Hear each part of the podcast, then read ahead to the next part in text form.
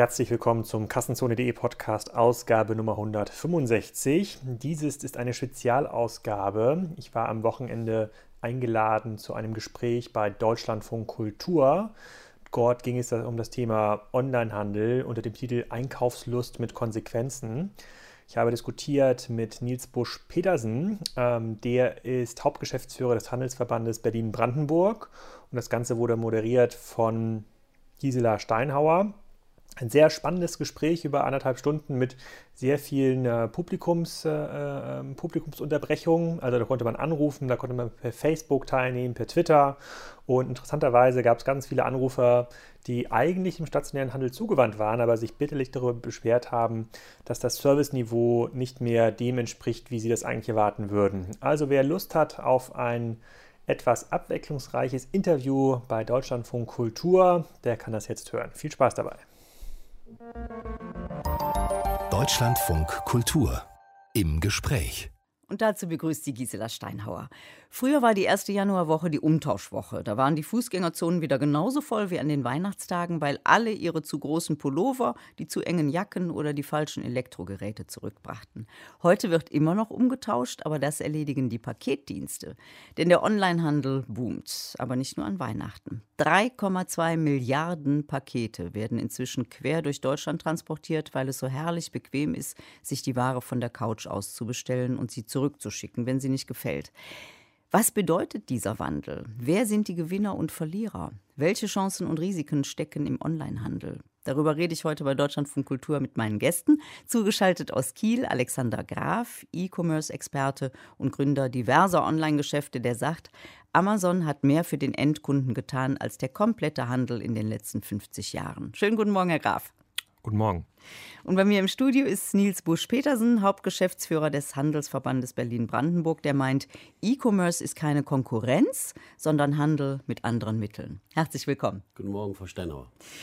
Natürlich sind beide Gäste hier, um auch mit Ihnen darüber zu reden, wie Sie einkaufen und was Sie sich als Kunden vom Handel wünschen. Möglicherweise sind Sie ja auch selbst Einzelhändler oder planen gerade ins Online-Geschäft einzusteigen. Egal, was Sie bewegt, egal, welche Fragen Sie haben oder welche Ratschläge Sie möglicherweise auch zum Online-Handel brauchen, rufen Sie uns an, kostenfrei unter der Telefonnummer 0800 22 54 22 54. Beteiligen Sie sich über Facebook und Twitter oder aber schicken Sie eine Mail an gespräch.deutschlandfunkkultur.de.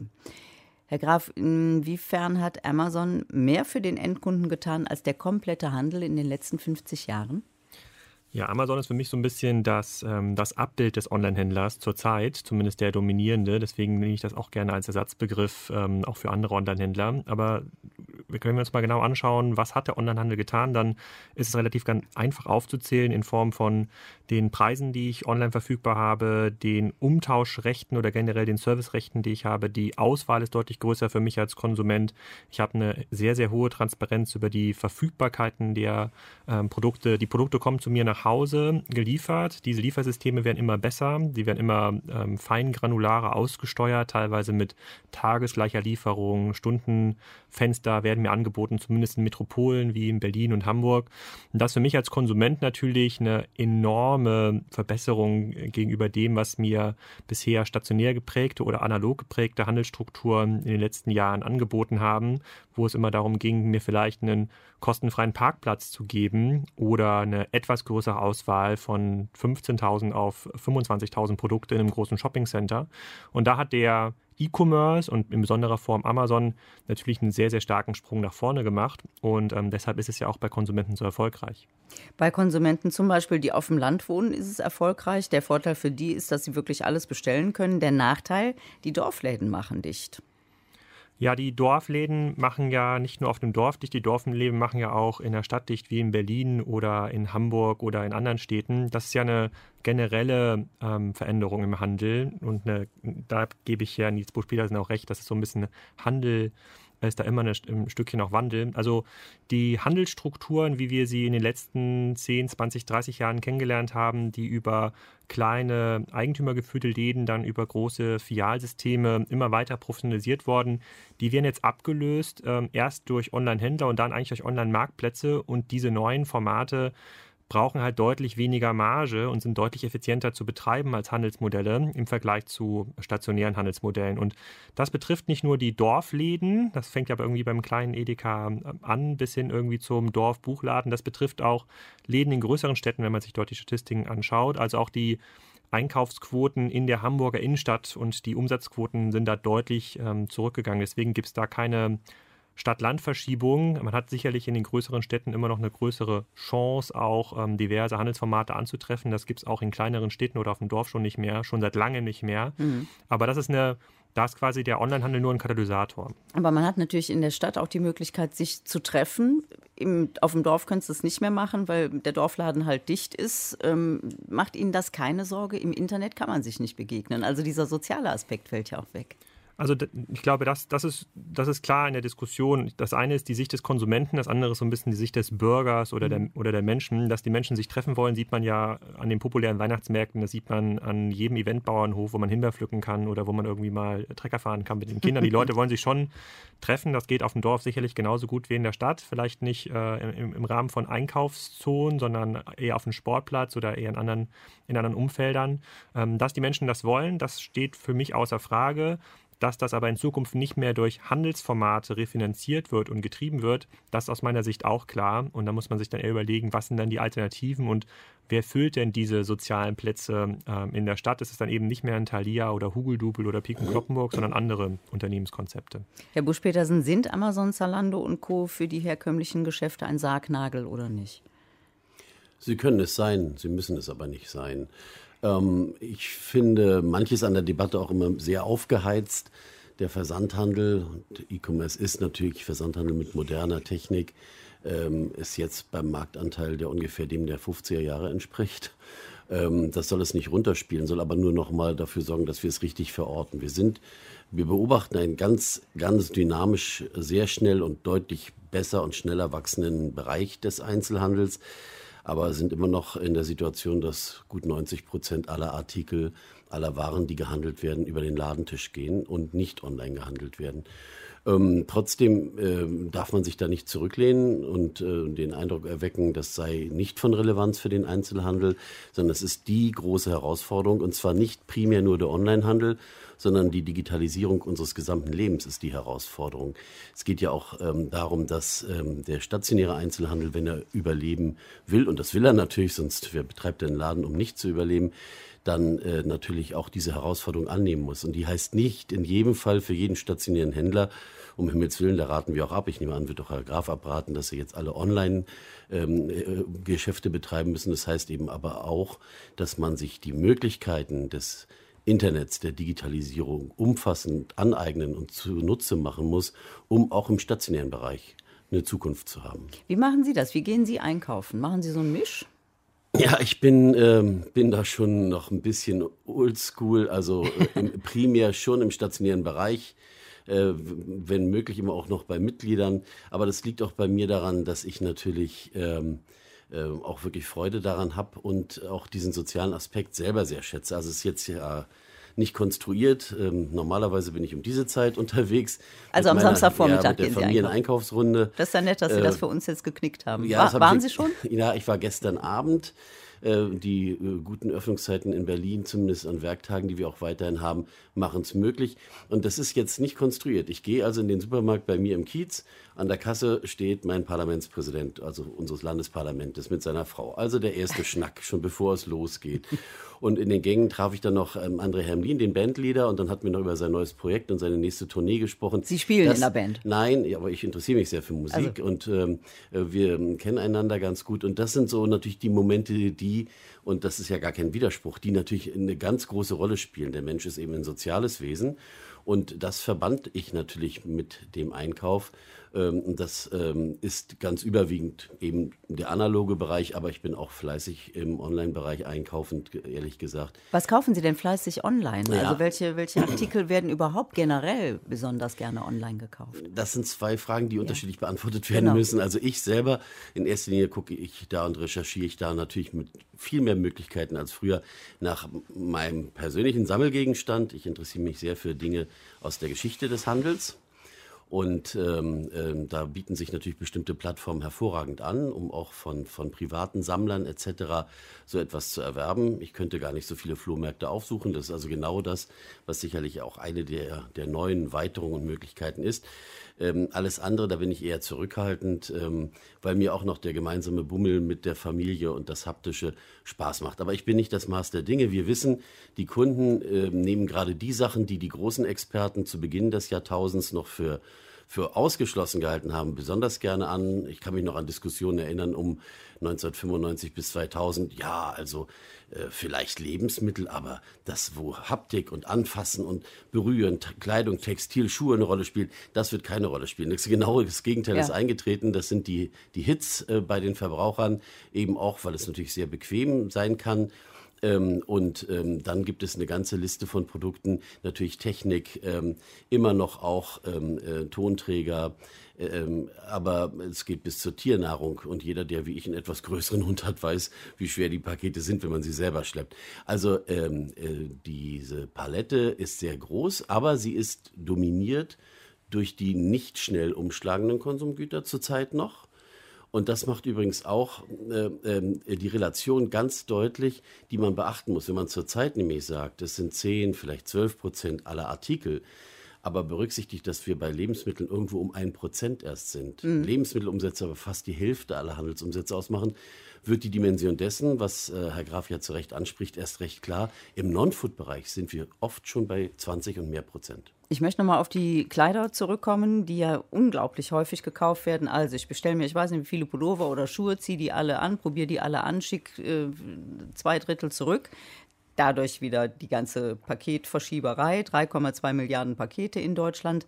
Das hat natürlich Auswirkungen auf diejenigen, die diese Pakete packen und hin und her fahren müssen. Also das Ganze hat Auswirkungen auf Arbeitsplätze und natürlich auch auf die Bezahlung der Beschäftigten. Das ist ein Kapitel für sich. Auch darüber wollen wir mit Ihnen reden.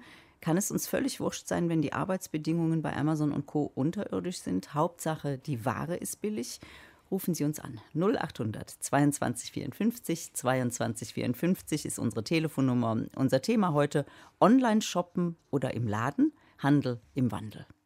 Handel im Wandel ist heute unser Thema bei Deutschlandfunk Kultur mit den Gästen Alexander Graf, E-Commerce-Experte und mit Nils Busch-Petersen, Hauptgeschäftsführer des Handelsverbandes Berlin-Brandenburg.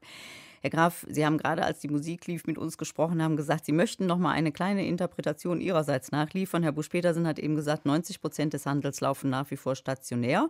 Seiner Interpretation möchten Sie nicht zustimmen. Also Genau, die Zahlen sind erstmal richtig. Ähm, jetzt muss man aber sagen, das hat Peter, Nils Petersen-Busch auch kurz gesagt, ähm, ein, ein, Großteil sozusagen des Non-Food-Handels hat natürlich schon eine deutlich höhere Durchdringung der Online-Kaufrate. Ob das jetzt Smartphone-Produkte sind mit deutlich über 50 Prozent, Fashion, Consumer Electronics mit deutlich über 20 Prozent. Da muss man sich mal ein bisschen überlegen, was das eigentlich bedeutet. Im, im Food-Bereich gebe ich ihm vollkommen recht. Da sind wir gerade erstmal in der Experimentalphase. Da kaufen wir wahrscheinlich auch noch in den nächsten Jahren bei Rewe und Edeka oder beim, äh, beim Kiezkaufmann vor Ort. Obwohl es Amazon Fresh gibt? Ja, ja, so schnell vergeht die Veränderung nicht. Also da, da muss man, was das ganze Thema Logistik, Lieferfähigkeiten angeht, da werden noch einige Jahre Investitionen ins Land gehen, bis wir dort spürbar eine Verschiebung sehen. Ähm, spannender ist es aber natürlich für die anderen Handels Handelskonzepte, für die Buchläden, für den äh, kleinen äh, ähm, Consumer Electronics Händler, für, äh, für, ähm, für äh, Kaufhäuser, die sich ganz, um das ganze Thema ähm, Küchen, Kochzubehör kümmern.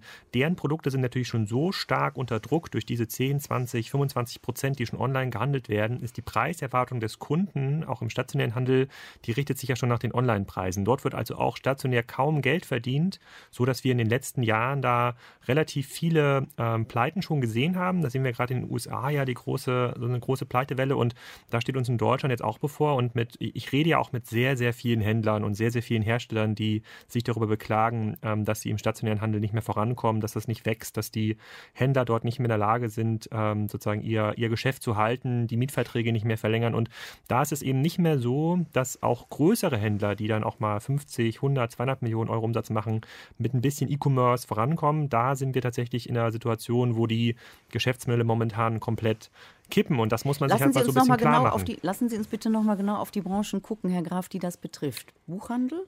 Es betrifft ja, ähm, genau, es betrifft auf jeden Fall den Buchhandel, es betrifft das ganze Thema ähm, Fashion, also horizontale Handelsmodelle im Bereich Fashion, also Unternehmen, die Fashion handeln, wie Piken Kloppenburg, die von Herstellern kaufen und an Endkunden weiterverkaufen. Das betrifft das ganze Thema Consumer Electronics. Es betrifft zunehmend die Bereiche ähm, ähm Sport. Es hat natürlich Reisen schon lange betroffen, wobei das in, der, in dieser einzelnen Statistik gar nicht, ähm, gar nicht aufkommt, ähm, dieser, äh, dieser Umsatzkanal. Das sind andere Kanäle, die ja noch nicht so stark betroffen sind, insbesondere bei, ähm, bei Investitionsgütern oder Güter, die ich ganz, ganz selten kaufe und da möglicherweise dann noch erstmal im Laden was anschauen möchte. Aber heute bewegen wir uns da im Bereich Fashion und Consumer Electronics. Ähm, ähm, und jetzt geht es so langsam an den ganzen Matratzenhandel und ähm, Randbereiche. Und mhm. da können Sie jeden Händler fragen, auch in Berlin, wenn Sie mal eine Einfallstraße irgendwie langfahren und da den irgendwie so einen Uhrenhändler fragen oder Matratzenhändler oder so einen oder vielleicht so einen alteingesessenen Elektronikhändler.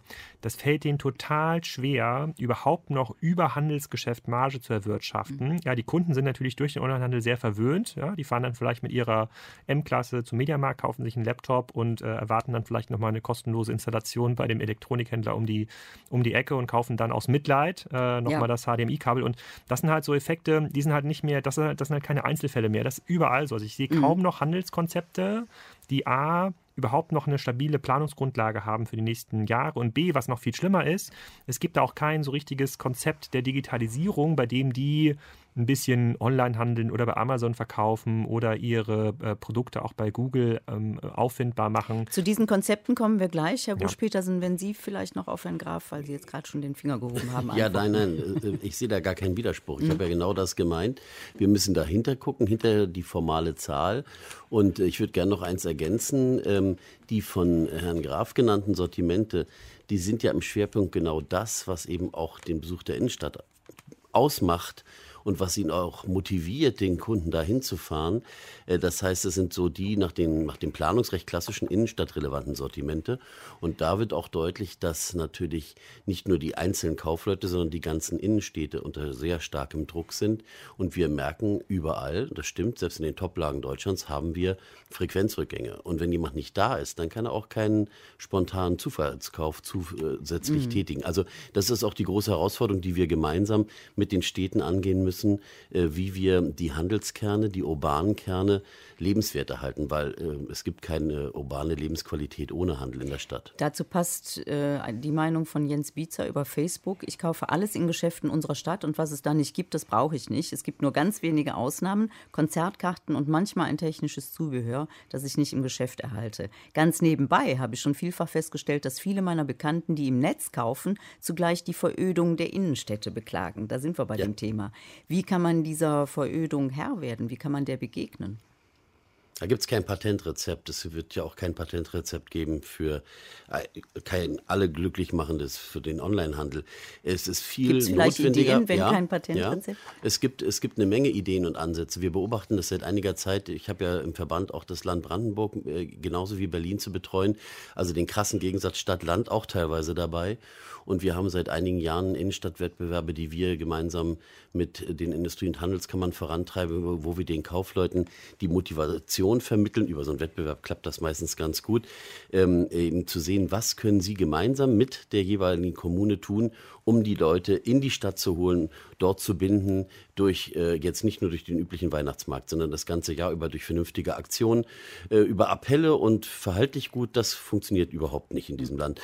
Was für Aktionen was gibt es denn, die Ihnen gefallen, wo Sie sagen, ja, tolle Idee? Da gibt es Städte, die sich äh, ein ganzes Jahr lang thematisch ihrer Geschichte widmen. Da gibt es, also weil die Menschen zieht es ja an, wenn da was stattfindet. Das äh, haben wir ja auch schon gemeinsam festgestellt. Und wer seine Innenstadt verzaubert und belebt, gemeinsam, da müssen alle Akteure an einem Strang ziehen, der hat auch eine Chance, der Verödung entgegenzuwirken.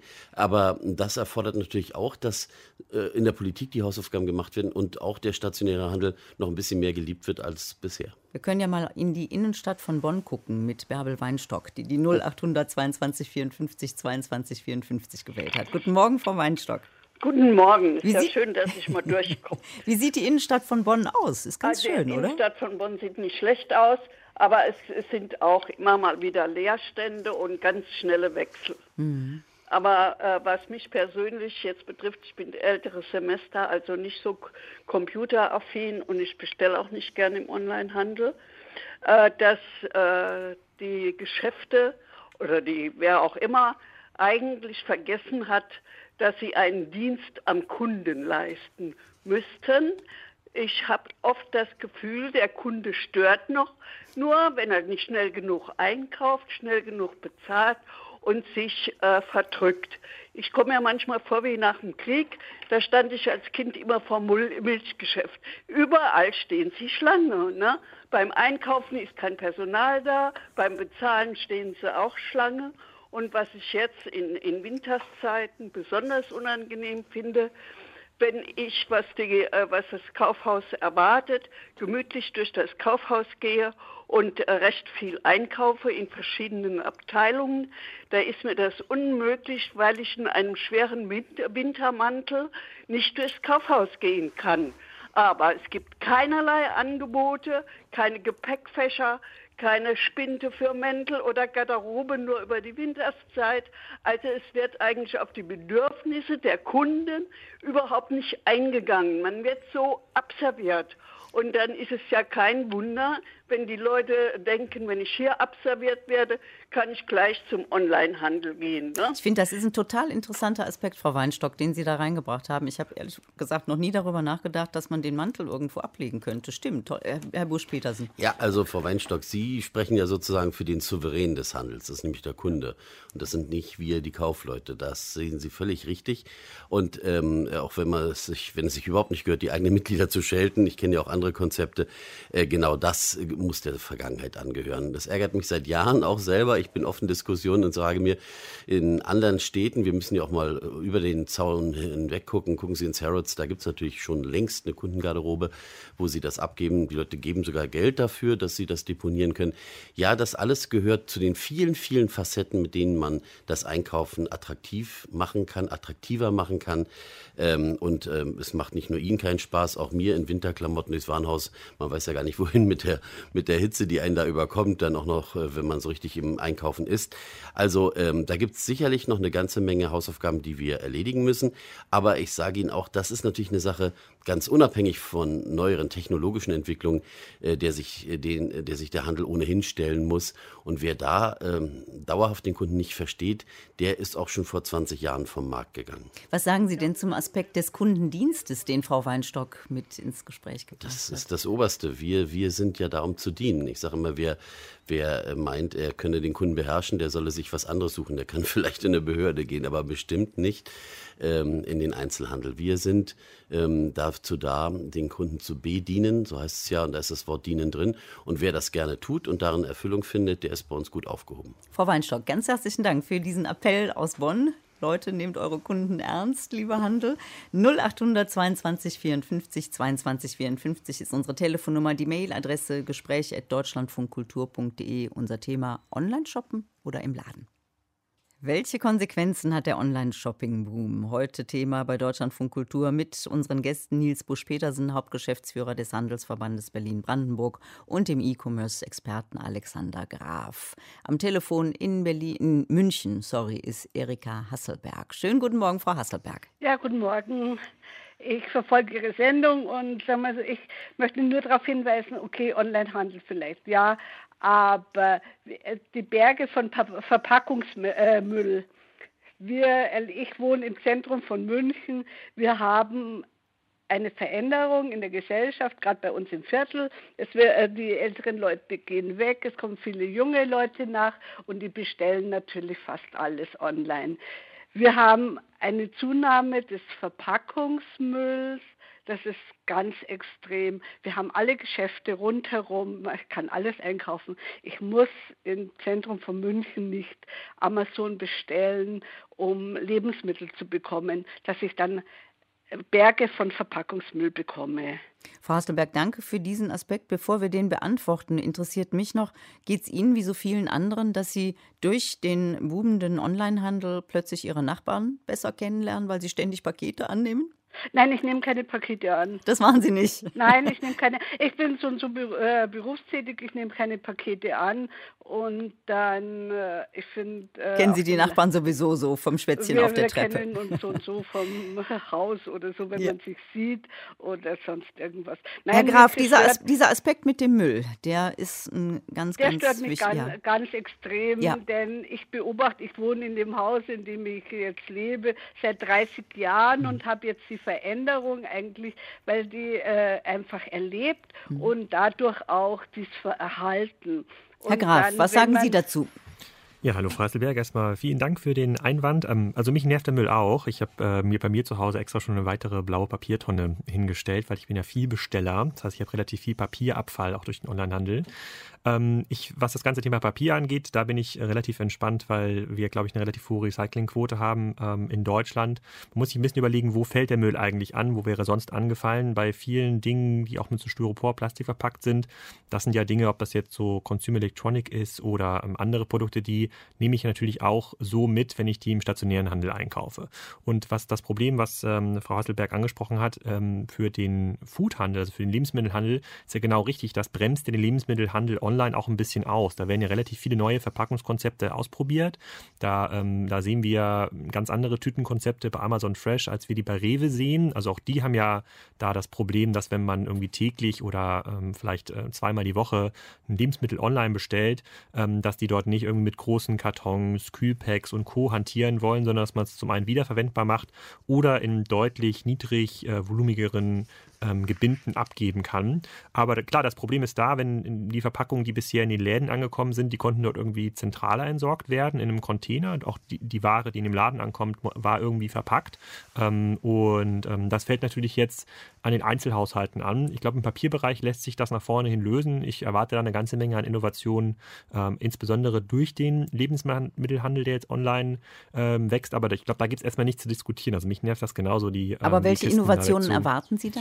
Na, es gibt so wiederverwendbare Boxen im Lebensmittelhandel. Es gibt deutlich effizienter ähm, auch verpackte ähm, Tüten. Wenn man mal bei Amazon Fresh mal Test bestellt oder man mal eine Rewe-Bestellung macht und mal, über, mal schaut, wie lange braucht eigentlich der, ähm, der Dienstleister, der es an der Tür auch abgibt, der Fahrer in der Regel, um das Ganze irgendwie auszupacken. Was nimmt er irgendwie wieder mit? Da merkt man schon, da ist eine ganze Menge, da ist eine ganze Menge passiert in den letzten Jahren. Auch ähm, sozusagen TK-Konzepte, die online handeln, haben, arbeiten viel auch mit wiederverwendbaren Verpackungen. Es gibt mittlerweile isolierte Verpackungen, das gepresste Stroh drin, ja, das wird, das wird nicht mehr mit Styropor gemacht, das ist dann auch wieder recycelbar oder Mhm. wieder, also da passiert schon eine ganze Menge. Was wir jetzt schon haben, ist durch den relativ starken Wachstum des Onlinehandels, so Quoten im Bereich von 10 bis 20 äh, ähm, Prozent, da kommen jetzt irgendwie die, das Wachstum der blauen Tonnen an den Einzelhaushalten, insbesondere in der Stadt, kommt da kaum hinterher. Das kann ich Ja. auch total gut verstehen. Ich habe auf einem, ich wohne auf einem kleinen Bauernhof, ich habe es da einfacher, ich kann mir einfach eine weitere blaue Tonne hinstellen. In der Stadt geht, geht das nicht ganz so, geht das nicht ganz so einfach. In Ähm, jedem aber Fall das ist Problem es ist da. Genau, wichtiger Hinweis von Frau Hasselberg aus München, für den ich herzlich danke. In Berlin wartet Ralf Engelke. Schönen guten Morgen, Herr Engelke. Morgen. Ich grüße Sie in der Runde. Ich wollte zwei Aspekte reinbringen.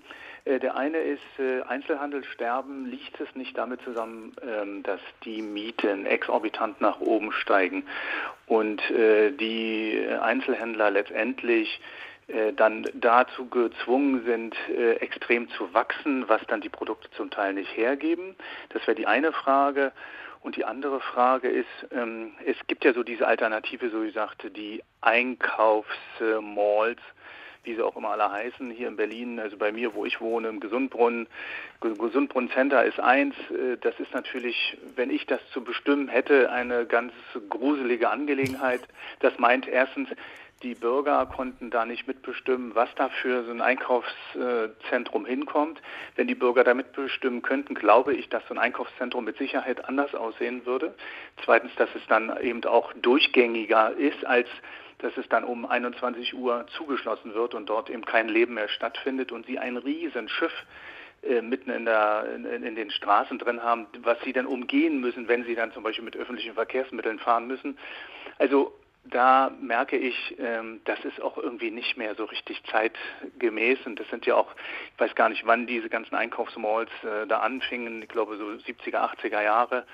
Äh, Sie glauben gar nicht, wie ich mich nach Markthallen sehe. Sehen. Herr Engelke, was würden Sie ändern an dieser Mall, die Sie so gruselig finden? Ach, abreißen. Also abreißen und neu bauen, wenn. Tatsächlich. Ja, also ist, ist, nichts, ist nichts in dieser Mall, was sie ein bisschen heimelig findet oder was sie dazu einlädt, sich mal hinzusetzen, ja, also Kaffee zu trinken? Sie, sie, versuchen das jetzt natürlich, ne? ja. ne? aber ähm, da gibt es natürlich noch viele andere Aspekte. Ich meine, die Leute, die da in den Dingern arbeiten, das ist ja nochmal der nächste Aspekt, die sind ja kaum mit Tageslicht in, äh, in Verbindung zu bringen. Ja? Mhm. Wenn sie da in der unteren Etage da so ein Geschäft haben und müssen da den ganzen Tag dran arbeiten, das äh, fast 365 Tage im Jahr. Ich meine, die haben jetzt nicht jeden Sonntag auf, aber da gibt es ja mittlerweile auch diese vielen verkaufsoffenen Sonntage, die da auch hinzukommen. Also das ist irgendwie eigentlich nicht schön. Ich glaube, das, das versucht man sich schön zu reden.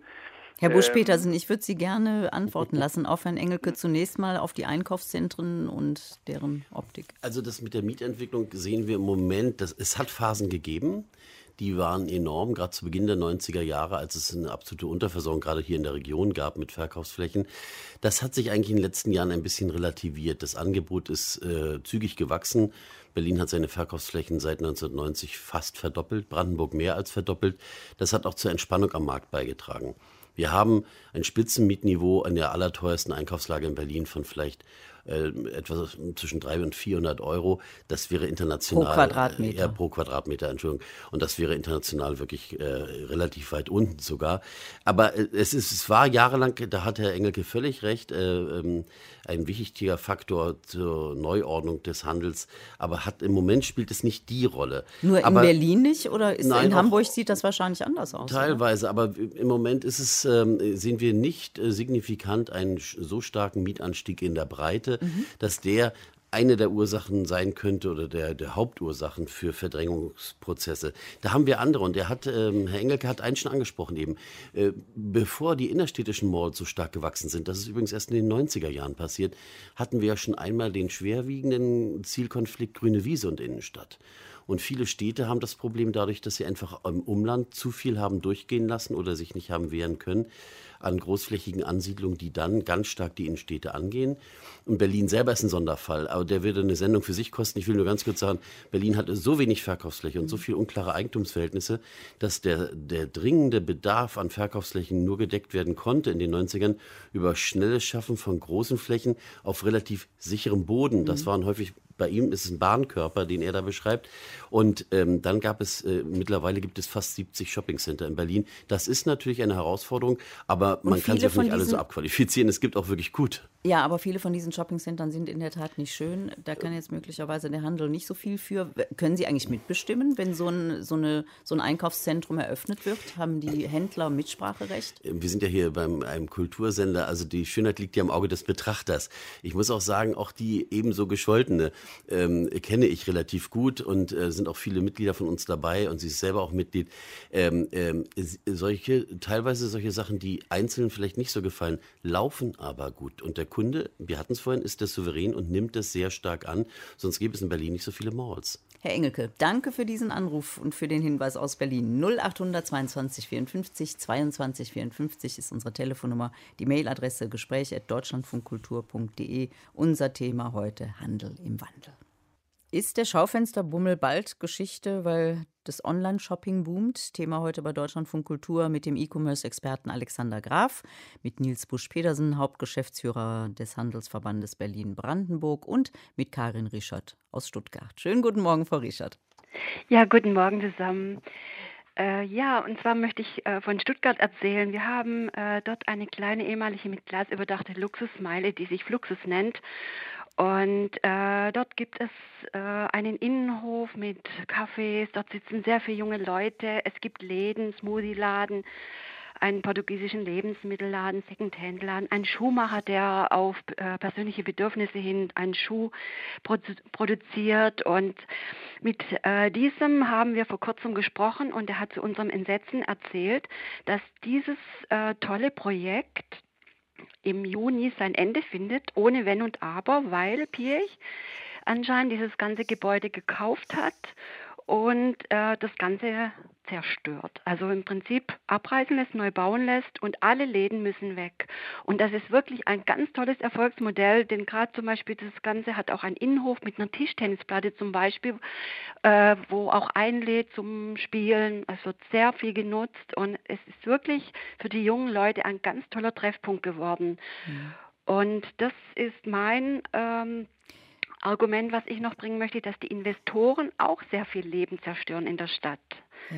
Durch so etwas, äh, was wir da letztendlich erfahren haben. Was jetzt zwingendermaßen natürlich nicht mit Online-Shopping zu tun hat, oder? Nein, also im Prinzip ist das das Gegenteil davon. Mhm. Also das äh, will eigentlich die Leute weg vom Online-Shoppen in die Stadt holen und mhm. hat eigentlich auch Erfolg. Trotzdem wird diese funktionierende Ladenzeile geschlossen, weil jetzt was ja. ganz Neues dahin kommen soll. Genau, mhm. genau. Und die Ladenbesitzer sind wirklich sehr traurig darüber und sie äh, man kann wirklich sehen, die Läden sind so individuell gestaltet und liebevoll gemacht. Also ähm, das ist wirklich ein neues Erfolgsmodell, das ich ganz toll finde und vor allem die jungen Leute angeht. Ich finde es schön, dass Sie davon erzählen, was es da gegeben hat. Traurig ist, dass es jetzt kaputt gemacht wird. Aber Herr Busch-Petersen, das ist natürlich auch wieder ein schönes Beispiel, was es da in Stuttgart gegeben hat, dafür, wie man Innenstädte auch attraktiv machen kann. Damit eben nicht immer nur diese 1-Euro-Läden und nicht immer nur äh, Drogeriemarkt und nicht immer nur die Kaffeekette da ist. Ja, natürlich. Und ähm, das sind aber Prozesse, da haben Sie völlig recht, die auch unabhängig von der äh, Entwicklung im Online-Bereich laufen, immer schon gelaufen sind. Das soll sie im Einzelfall nicht schöner machen. Äh, passt aber noch mal ganz kurz zum Verweis auf Herrn Engelke von vorhin, äh, der sagt, die Bürger können nicht mitbestimmen. Also alle diese Prozesse in der Stadt passieren ja eigentlich eben nicht losgelöst vom Bürger, sondern zumindest vermittels der Kommunalpolitik äh, gibt es schon Möglichkeiten, Einfluss zu nehmen. Und jeder, der irgendwas niederreißt und aufbauen will, muss sich auch sicher sein, dass er eine Baugenehmigung bekommt und ähm, dass das auch in die Konzepte passt. Deshalb ist es übrigens ganz wichtig, letzter Satz dazu, ja. dass wir im Einzelhandel äh, uns seit Jahren bemühen, auch mit viel Erfolg, dass Städte und Kommunen Einzelhandelskonzepte entwickeln, mit denen sie dann gemeinsam mit den Bürgern Leitlinien der Entwicklung diskutieren und auch festlegen, weil das ist ein wichtiges Hilfsmittel, um dann auch äh, Investoren zu sagen, hier an der Stelle kannst du das schon mal vergessen. Herr Graf, da wir bei den Kommunen sind, ich weiß, dass die Stadtoberen in Kiel sich was Schönes haben einfallen lassen für den Markttag. Ich weiß aber nicht mehr was. Es gibt, ähm, nee, also ich, ich, ich wohne in Gettorf in der Nähe von Kiel ja. und äh, da gibt es tatsächlich für den Markttag ähm, eine Subventionierung so ähm, mhm. für, die, äh, für die Senioren. Also wenn, wenn jemand nachweisen kann, dass er über 65 Jahre alt ist und in Rente, dann äh, muss er nur zwei Euro äh, fürs Taxi zahlen in den sozusagen zum Markt hin und zurück. Und das wird natürlich dankend angenommen und das führt dazu, dass der Markttag, und da sind ja solche Händler ähm, ähm, auch, die hier in der Passage zum Beispiel jetzt weichen müssen äh, in Stuttgart, ähm, die dort ihr Geschäft, äh, die dort ihr Geschäft machen und das das wird tatsächlich dann auch von der Stadt subventioniert in der Hoffnung, dass man dort den, ähm, den, den fluktuierenden Handel in der Stadt oder im Dorf, das sind so 10.000 Einwohner, dass man das aufrechterhält. Solche Möglichkeiten haben die Kommunen ähm, auf jeden Fall. Und das wird natürlich von den Senioren, die ähm, dort angesiedelt sind, auch dankbar angenommen. Mhm. Frau Richard, vielen Dank für Ihren Anruf aus Stuttgart und wir gehen zu Thomas Rudeck nach Berlin. Guten Morgen. Ja, einen wunderschönen guten Morgen. Ähm, ich wollte auch nochmal das Thema der doch durchaus, ich komme aus Berlin und pendel aber zwischen Berlin und St. Peter immer hin und her. Und mir ist aufgefallen, ähm, dass natürlich auch die Gewerbemieten ein doch sehr großer Faktor sind. Ralf Engelke hat es schon angesprochen. Und natürlich spielen auch die Profitmargen auch der Investoren in solchen Shopping Malls und so weiter eine große Rolle. Mein Vorschlag wäre eigentlich, ähm, was ich in St. Peter beobachtet habe, wie man das Problem lösen könnte. Ähm, wenn man eigentlich so kleineren Einzelhändlern, die eine Existenzgründung planen, versuchen, versucht entgegenzukommen, dass man die Gewerbemieten erstmal für die ersten drei Jahre beschränkt auf 10 Prozent des Umsatzes.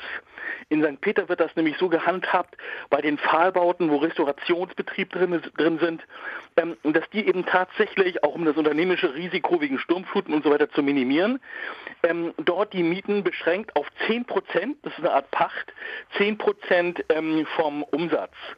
Und das finde ich irgendwie einen sehr attraktiven Gedanken, den man eigentlich auch gerade mal in Ballungsgebieten systematisch zur Anwendung bringen sollte, damit Existenzgründer im Einzelhandel überhaupt sich eine Chance haben, sich erst einmal zu etablieren. Mhm. Herr Busch-Petersen.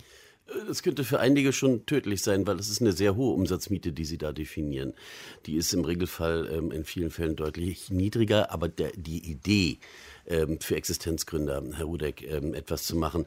Ähm, ähm, die muss natürlich irgendwo auch, die ist verlockend. Gleichzeitig müssen wir natürlich beachten, dass wir den Grundsatz der Vertragsfreiheit haben zwischen dem Anbieter und demjenigen, der den Laden haben will und andere vielleicht auch bereit sind, ihn zu mieten. Aber da sehe ich auch immer eine Rolle teilweise auch der kommunalen äh, Gesellschaften, die auch viele Wohnungen vermieten und mit gutem Beispiel vorangehen können. Wir haben hier in Berlin jahrelang zum Beispiel für Existenzgründer mit einer der städtischen Wohnungsbaugesellschaften in Form eines Wettbewerbs für die originellsten Ideen dann über Jahre subventionierte Ladenlokale ausgelobt und per Juryentscheid zugewiesen. Das hat durchaus Modellwirkung und hat auch andere zum Nachdenken gebracht, wie sie in der Innenstadt mit ihren Läden ähm, erfolgreich wirtschaften für beide Seiten von Nutzen und unterm Strich für die Kunden. Also diese Ideen insgesamt halte ich für diskutabel. Eine staatliche Beschränkung oder so werden sie nicht hinbekommen, ähm, ist auch nicht der Ansatz. Aber ähm, äh, etwas für Existenzgründer in dem Fall zu tun, da gibt es eine Menge freiwillige Ansätze und die kann man auch noch vertiefen. Herr Rudek, vielen Dank für Ihren Anruf aus Berlin. Thema Existenzgründer, Herr Graf. Sie sind ja Mitbegründer der Beratungsfirma Sprikers Systems. Sprike heißt übersetzt agil. Das sind Sie auch. Wen beraten Sie da? Wobei? Genau, das sind Softwareunternehmen. Ich habe ja vor über zehn Jahren angefangen, im Handel zu arbeiten bei der Otto-Gruppe und habe dort quasi den ganzen E-Commerce-Aufbau mitbegleitet und gesehen, wie Unternehmen wie ein Salando oder ein Amazon, auch andere Unternehmen eigentlich an einem ähm, gestandenen äh, Multichannel-Händler vorbeigezogen sind. Und äh, wir hatten damals äh, immer die Idee gehabt, dass man einfach sozusagen mit dem mit Software-Updates, mit ein bisschen Technologie-Investments dort irgendwie aufholen kann. Was aber die ganzen neuen Konzepte gezeigt haben, die sind halt deshalb sehr erfolgreich, weil sie permanent ähm, innovieren und experimentieren. Ja, Salando weiß ja auch nicht, welche mobile Applikation äh, für die Kunden funktioniert und äh, welche nicht funktioniert. Das heißt, die haben sich ein technisches Umfeld geschaffen, bei dem sie das permanent können. Und das, was wir mit Spiker Systems machen, ist genau das. Wir verkaufen für den, den Unternehmen eine technologische Lösung und bieten ihnen technologische Lösungen an, mit denen sie permanent innovieren können. Ne? Mit dem, bei denen es nicht mehr darum geht, irgendwie einen, ähm, nur den Filialbestand online abzubilden, sondern sich zu überlegen, wie kann ich ähm, auf dem Smartphone meinen Kunden erreichen, wie kann ich möglicherweise meine Lagersysteme ähm, smart machen, wie kann ich auf dem ähm, Interface in einem Auto mein Angebot ähm, anbieten. Und das äh, trifft nicht nur Händler, sondern das trifft auch Automobilunternehmen, das trifft auch, ähm, das trifft auch Versicherungen, das trifft große B2B-Händler.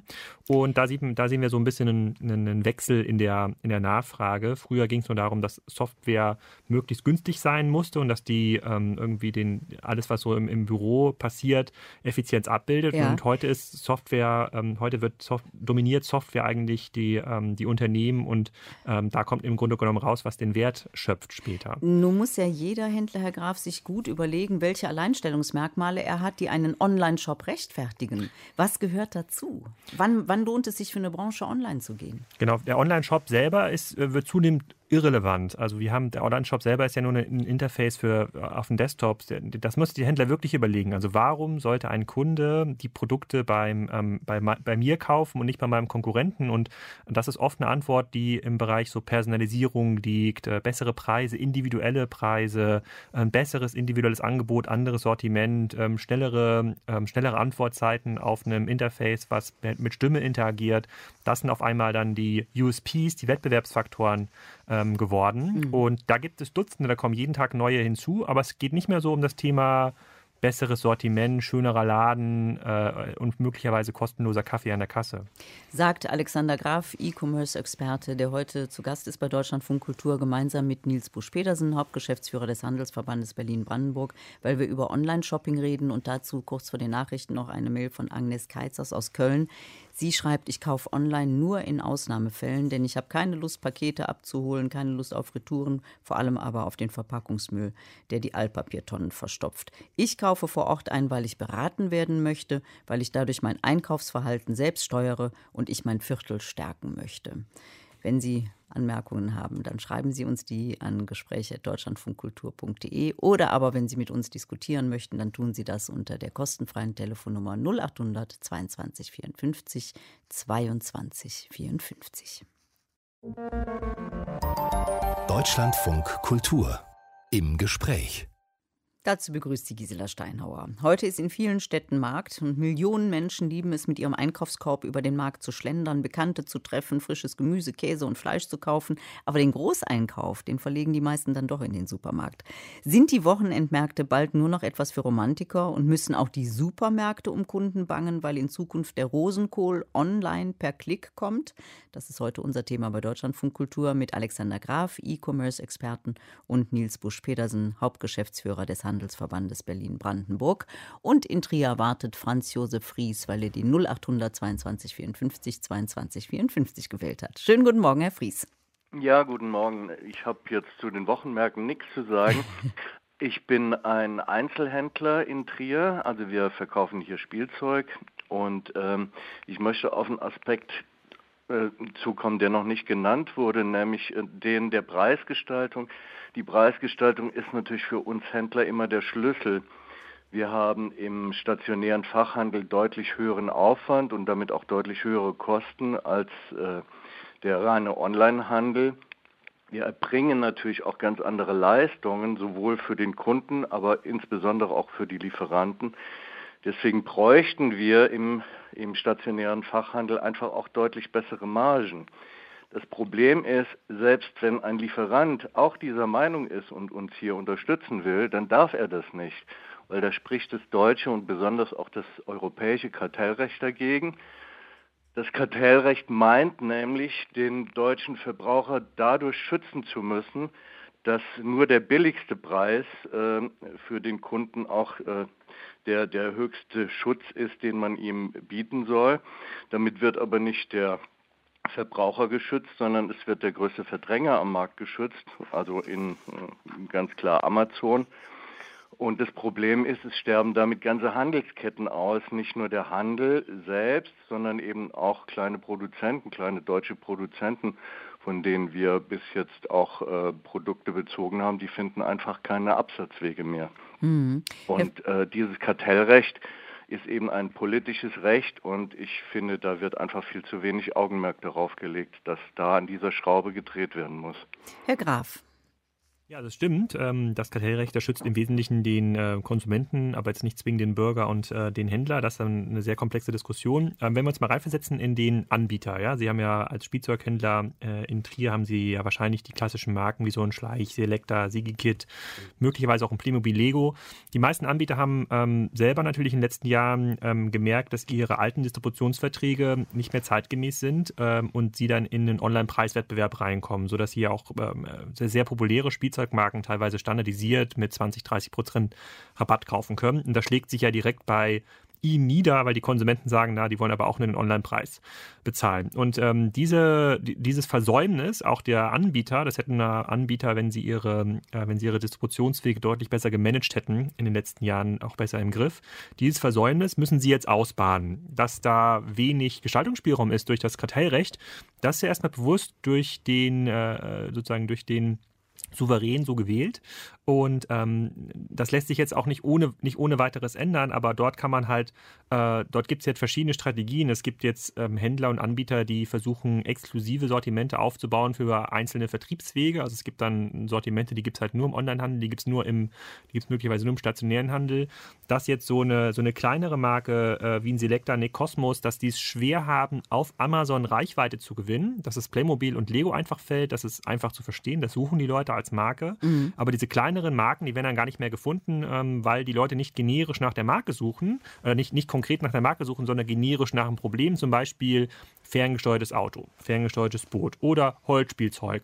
Und dann ist der Anbieter, der das System Amazon oder System eBay oder System Rakuten in Japan am besten bedienen kann, indem er die Produkte gut darstellt, die Bewertungen ähm, sehr gut managt, ein sehr gutes Rezensionsmanagement macht, der ist halt oben und das führt natürlich dann dazu, dass diese kleineren Marken eben nicht mehr ähm, gefunden werden, auch nicht mehr gekauft werden. Das stimmt ähm, und das, das ist auch eine ganz klare Ansage, ähm, wenn man das denn will, also wenn, wenn es gewollt ist vom Bürger, und vielleicht auch vom Konsumenten, dass diese Handelsstruktur noch eine Chance hat und das, was sie mit der ähm, Rappelkiste da in Trier machen, ähm, dann muss man da ganz klar ähm, auch an den, an den Regeln anfassen. Aber das ist, glaube ich, ein sehr, sehr langer Weg. Ich bin mir nicht sicher, das ist aber der eine ob Punkt, der geholfen wird. Ja, äh, das ist der eine Punkt, Herr Graf. Der andere Punkt, den, dann, äh, den Herr Fries angesprochen hat, ist aber natürlich auch wieder mal der Preis. Soweit ich das verstanden habe, ist eben auch das Problem, dass die Leute immer billiger kaufen möchten. Richtig, Herr Fries?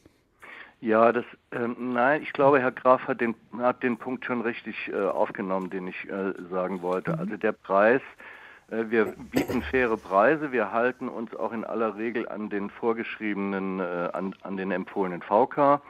Äh, das Problem ist eben, dass sehr viele Online-Shopper unter diesen Preis drunter gehen. Das lässt sich eben auch durch die durch das Vertriebsrecht äh, nicht vermeiden. Da sind wir aber wieder an demselben Punkt, den Herr Graf eben genannt hat. Also der Hersteller bzw. der Lieferant hat überhaupt keine Handhabe gegenüber einem Online-Händler, der seinen empfohlenen Preis unterbietet, den nicht zu beliefern. Das weil die Leute ganz ja, schnell in Teufelsküche. Weil die Leute natürlich am billigsten einkaufen das möchten, stimmt. oder nicht, Herr Busch-Petersen? Das stimmt auch. Ähm, zumindest für die Mehrzahl der Kunden trifft es auf jeden Fall zu. Herr Fries muss ich nur in einem Punkt widersprechen oder ihn ergänzen. Gerade Sie als Fachhändler vor Ort in Trier, wie viele Tausende anderer Fachhändler auch, Sie erbringen nicht nur große Leistung für die Kunden und für die Lieferanten. Sie sind auch, und das muss unser Selbstbewusstsein, auch unsere Anspruchshaltung gegenüber der Politik sein, wenn es um die Zukunft des Handels geht. Sie erbringen enorme Leistung auch dafür, dass Städte lebenswert sind und bleiben.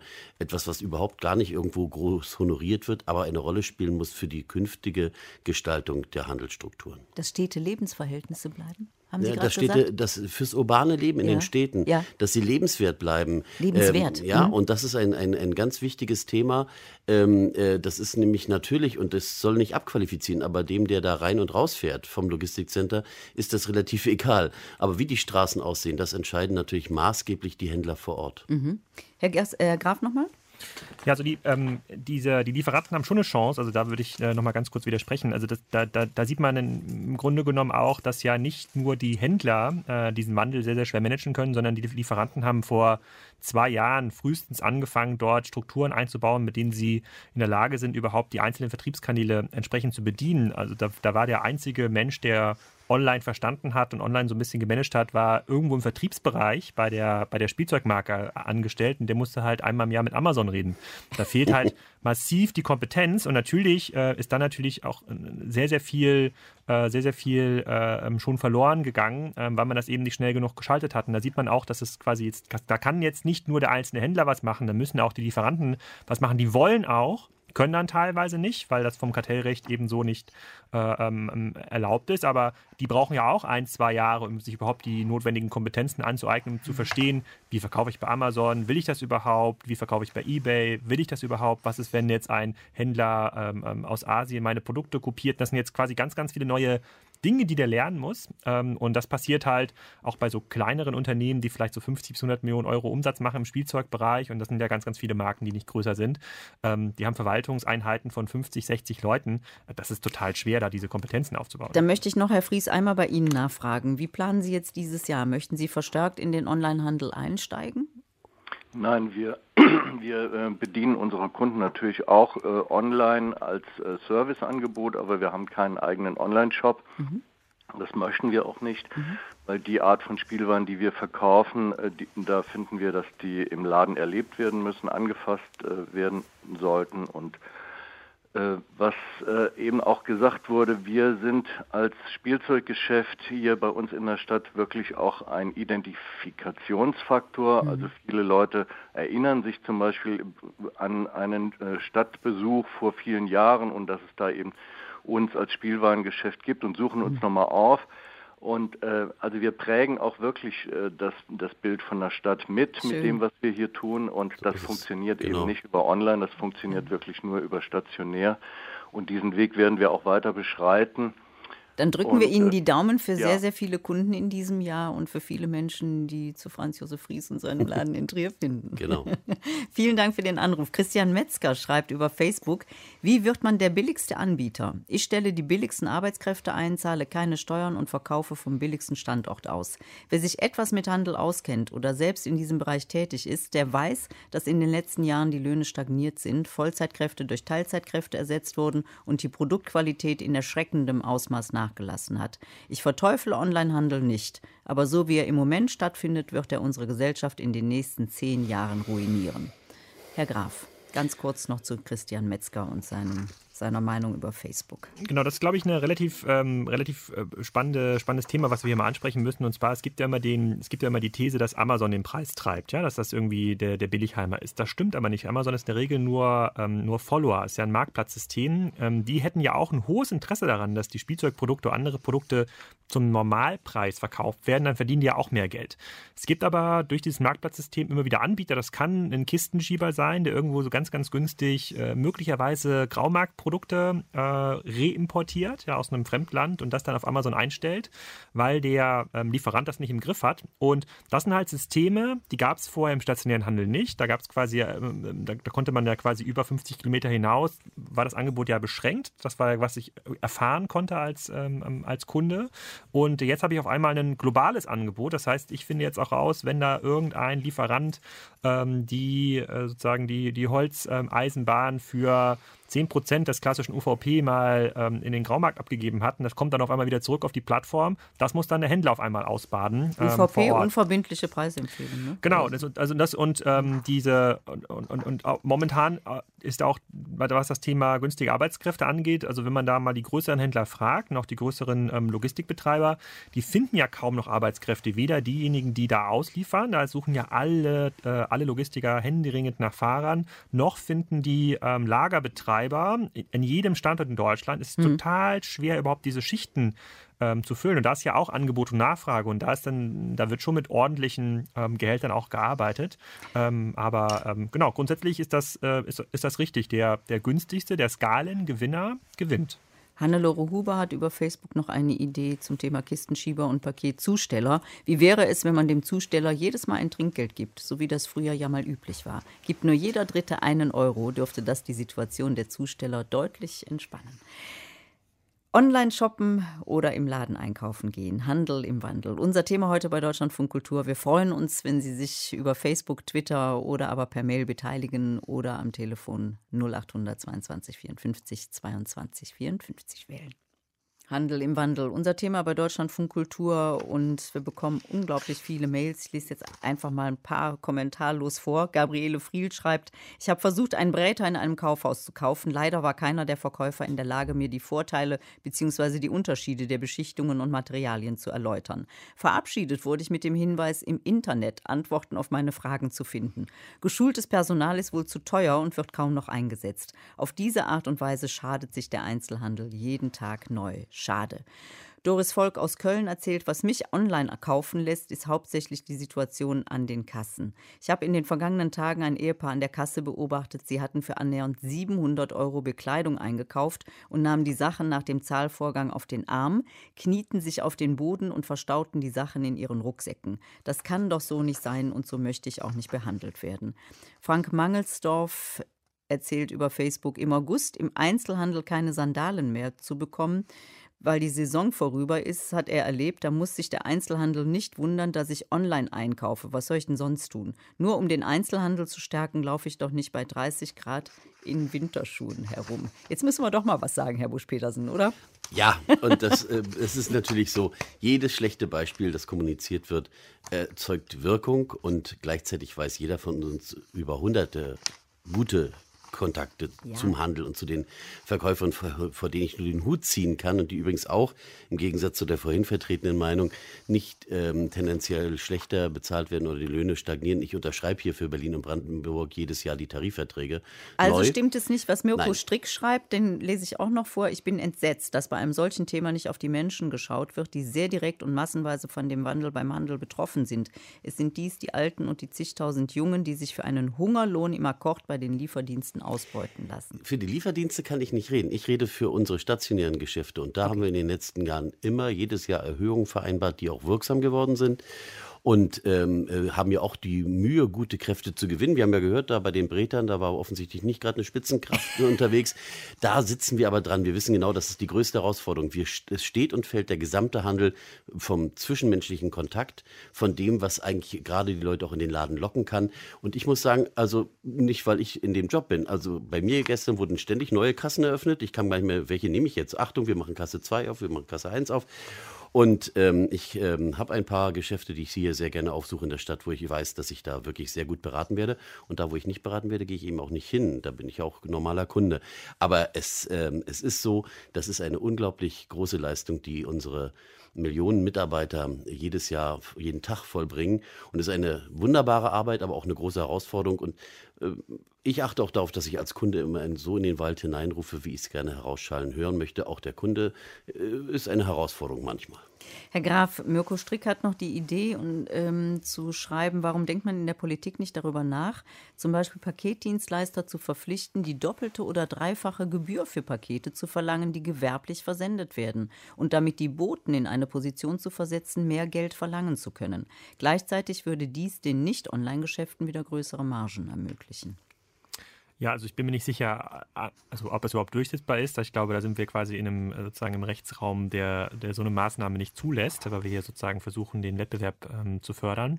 Ähm, aber auch wenn das so wäre, ähm, glaube ich nicht, dass das Geld am Ende des Tages den Paketboten ähm, zugutekommt, ähm, sondern dort weiterhin die Tarife gezahlt werden, die vereinbart ähm, wurden. Und die sind auch ähm, teilweise gar nicht so schlecht.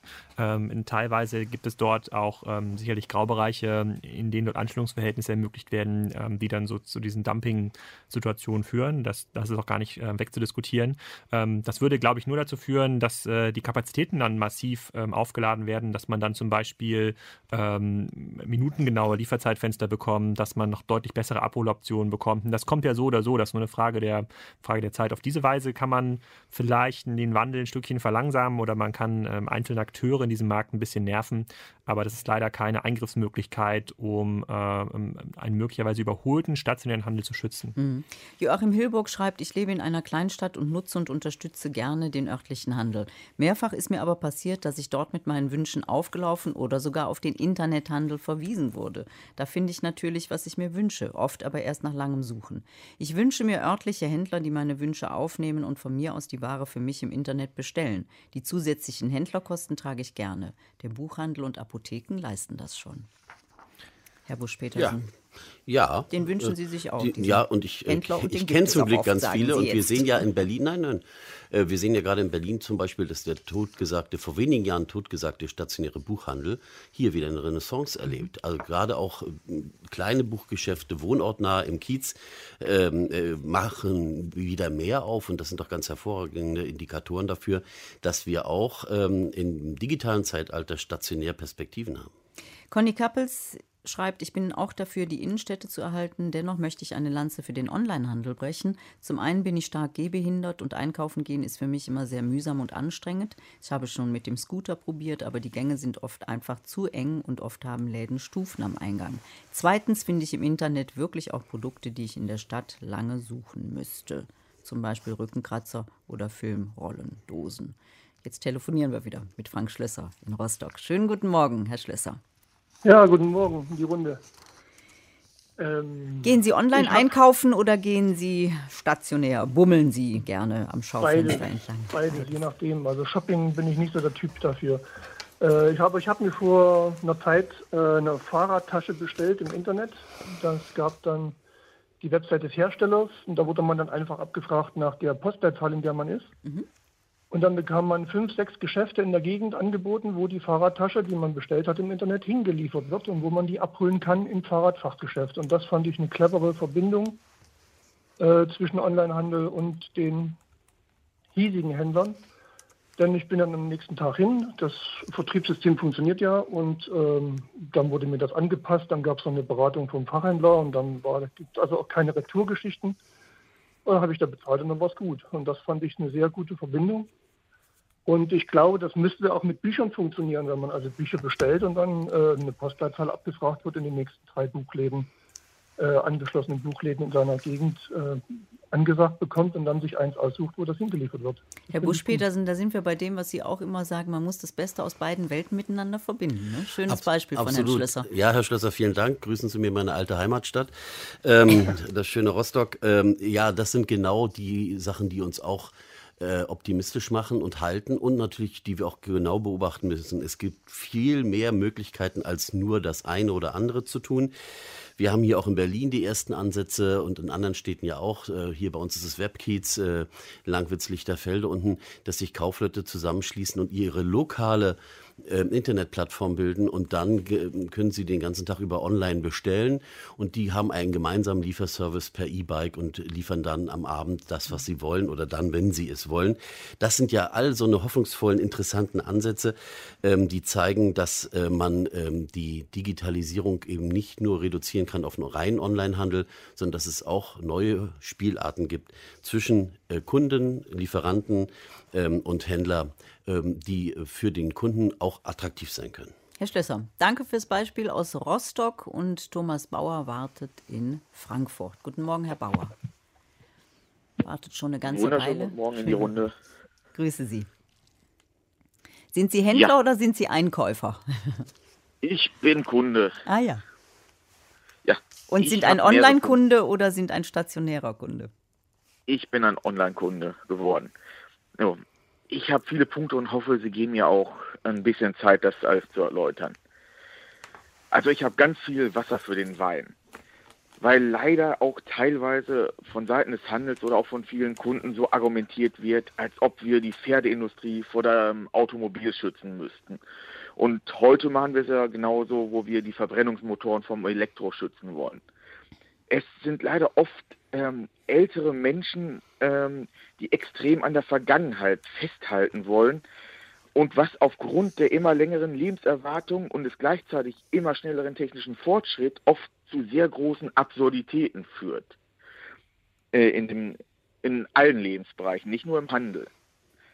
Ähm, meiner Meinung ist, wenn man Handel genau betrachtet, ist es ein notwendiges Übel und bringt ähm, selten einen Mehrwert. Und für viele Kunden ist es eigentlich nur ein Kostenfaktor. Was in Zukunft, äh, was spricht eigentlich in Zukunft dagegen, direkt beim Hersteller zu kaufen, anstatt beim äh, Zwischenhändler? Ich spare ja dadurch Kosten, die ich dann in irgendwas anderes Sinnvolles investieren kann. Das ist Ein der erste Aspekt, Herr Bauer, bei dem ich Sie sehr gerne unterbrechen möchte, weil ich darauf sofort eine Antwort haben will. Was spricht dagegen, Herr Busch-Petersen? Also warum ja. ein Zwischenhändler, wenn man auch direkt einkaufen kann, ist ja der Punkt von Herrn Bauer. Warum haben wir seit 2000 Jahren einen Zwischenhändler? Ähm, weil sie offensichtlich auch in der Wertschöpfungskette eine wichtige Rolle spielen und bestimmte Aufgaben übernehmen, die auch der Hersteller nicht einfach übernehmen kann oder will. Ich kann vielleicht gute Autos bauen, aber äh, ich brauche auch ein gutes Marketing. Ich brauche auch eine Positionierung der Artikel ähm, im Markt, am Kunden. Und da hat der Handel das, was er einbringt, seine Erfahrung, sein Wissen. Ähm, ähm, trotzdem, wer es so will, wie es ähm, Herr Bauer beschreibt, der kann es ja auch so halten. Ich habe aber den Eindruck, dass doch die Mehrzahl der Kunden nach wie vor, und das ist nicht altes Denken, durchaus ähm, die Handelsfunktion äh, zu schätzen weiß oder vor allen Dingen die Bequemlichkeit und die Sicherheit, die der Handel auch vermittelt. Hm. Herr Bauer, nächster Punkt. Ja, äh, darf ich da noch kurz antworten drauf? Ja, ganz kurz. Ja, äh, Weil wir so viele ja Anruferinnen und Anrufer haben, hm, deshalb ja, möchte ich es ein ja, bisschen. Danke ja, schön. Ja, das meine ich ja genau, dass äh, die Festhalten am Alten, weil sie damit aufgewachsen sind. 2000 Jahre. Äh, das ist ja auch kein Argument, dass es äh, morgen noch funktionieren muss. In Zeiten, wo künstliche Intelligenz äh, heute schon schlauer ist als 75 Prozent aller Menschen. Gut, äh, ich mache weiter. 2000 und, Jahre ist schon ein Argument, denken Sie an die Kirchen. Ja, aber künstliche Intelligenz ist heute. Google, beim Google hat ein. Machen Sie den nächsten Punkt fest, bitte, Herr Bauer. Ja, mhm. Ja, aber das gehört ja alles ja. zusammen. Deswegen, äh, ja, der nächste Punkt. Ähm, nehmen, nehmen wir das Thema Arbeitsplätze. Ähm, zum Beispiel Walmart ist ja heute immer noch viermal so groß im Umsatz wie Amazon, äh, selbst wenn ich bei Amazon alle externen Sachen, weil Amazon ist ja ein äh, IT-Konzern in vielen Bereichen. Also 500 Milliarden Umsatz und zweieinhalb Millionen Angestellte. Und die fangen ja jetzt auch an, Roboter in ihren Supermärkten einzusetzen zur Inventur und so weiter, was sich, was immer mehr ausgebaut werden muss. Deswegen das Argument mit dem Arbeitsplätze erhalten, finde ich, äh, wie ich vorher angesprochen habe, absurd. weil zum Beispiel jedes Amazon-Lager, äh, jeder Bürgermeister sich für ein Amazon-Lager auf die Schulter klopft, weiß, dass er damit zehnmal so viel äh, Arbeitsplätze kurzfristig im stationären Handel äh, beseitigt und längerfristig sowieso keine Menschen mehr in den Lagern arbeiten werden, sondern die durch Roboter ersetzt werden. Und nochmal zum Handel. Selbst im deutschen Onlinehandel finde ich zum Beispiel im Technikbereich oft nur Technik von vorgestern mhm. zu extrem überhöhten Preisen, mhm. wo ich dann doch besser gleich zu Alibaba gehe und die Technik äh, direkt im Land äh, der Produktion und auch mit einer viel größeren Auswahl kaufen kann als hier in Europa, wo wir oft nur die Sachen von vorgestern angeboten bekommen. Herr Bauer, vielen Dank für den Hinweis auf Alibaba. Dazu haben wir nämlich eine Hörermail, die werden wir nach der nächsten Musik vorlesen. Ich möchte aber unbedingt Ihren zweiten Aspekt von Herrn Graf beantworten lassen. Roboter statt Arbeiter. Herr Graf, ist das die Zukunft? Ähm, ja, also in, ich glaube, in vielen äh, sozusagen Funktionen, die sich äh, wiederholbar sozusagen managen lassen, wird das so sein. Das sozusagen wird der Handel effizienter. Da sieht man ja auch, dass äh, Amazon, die sind ja nicht äh, ein Viertel von Walmart, sind fast die Hälfte, so 250 Milliarden bis 300 Milliarden, wenn die 2017 gemacht haben.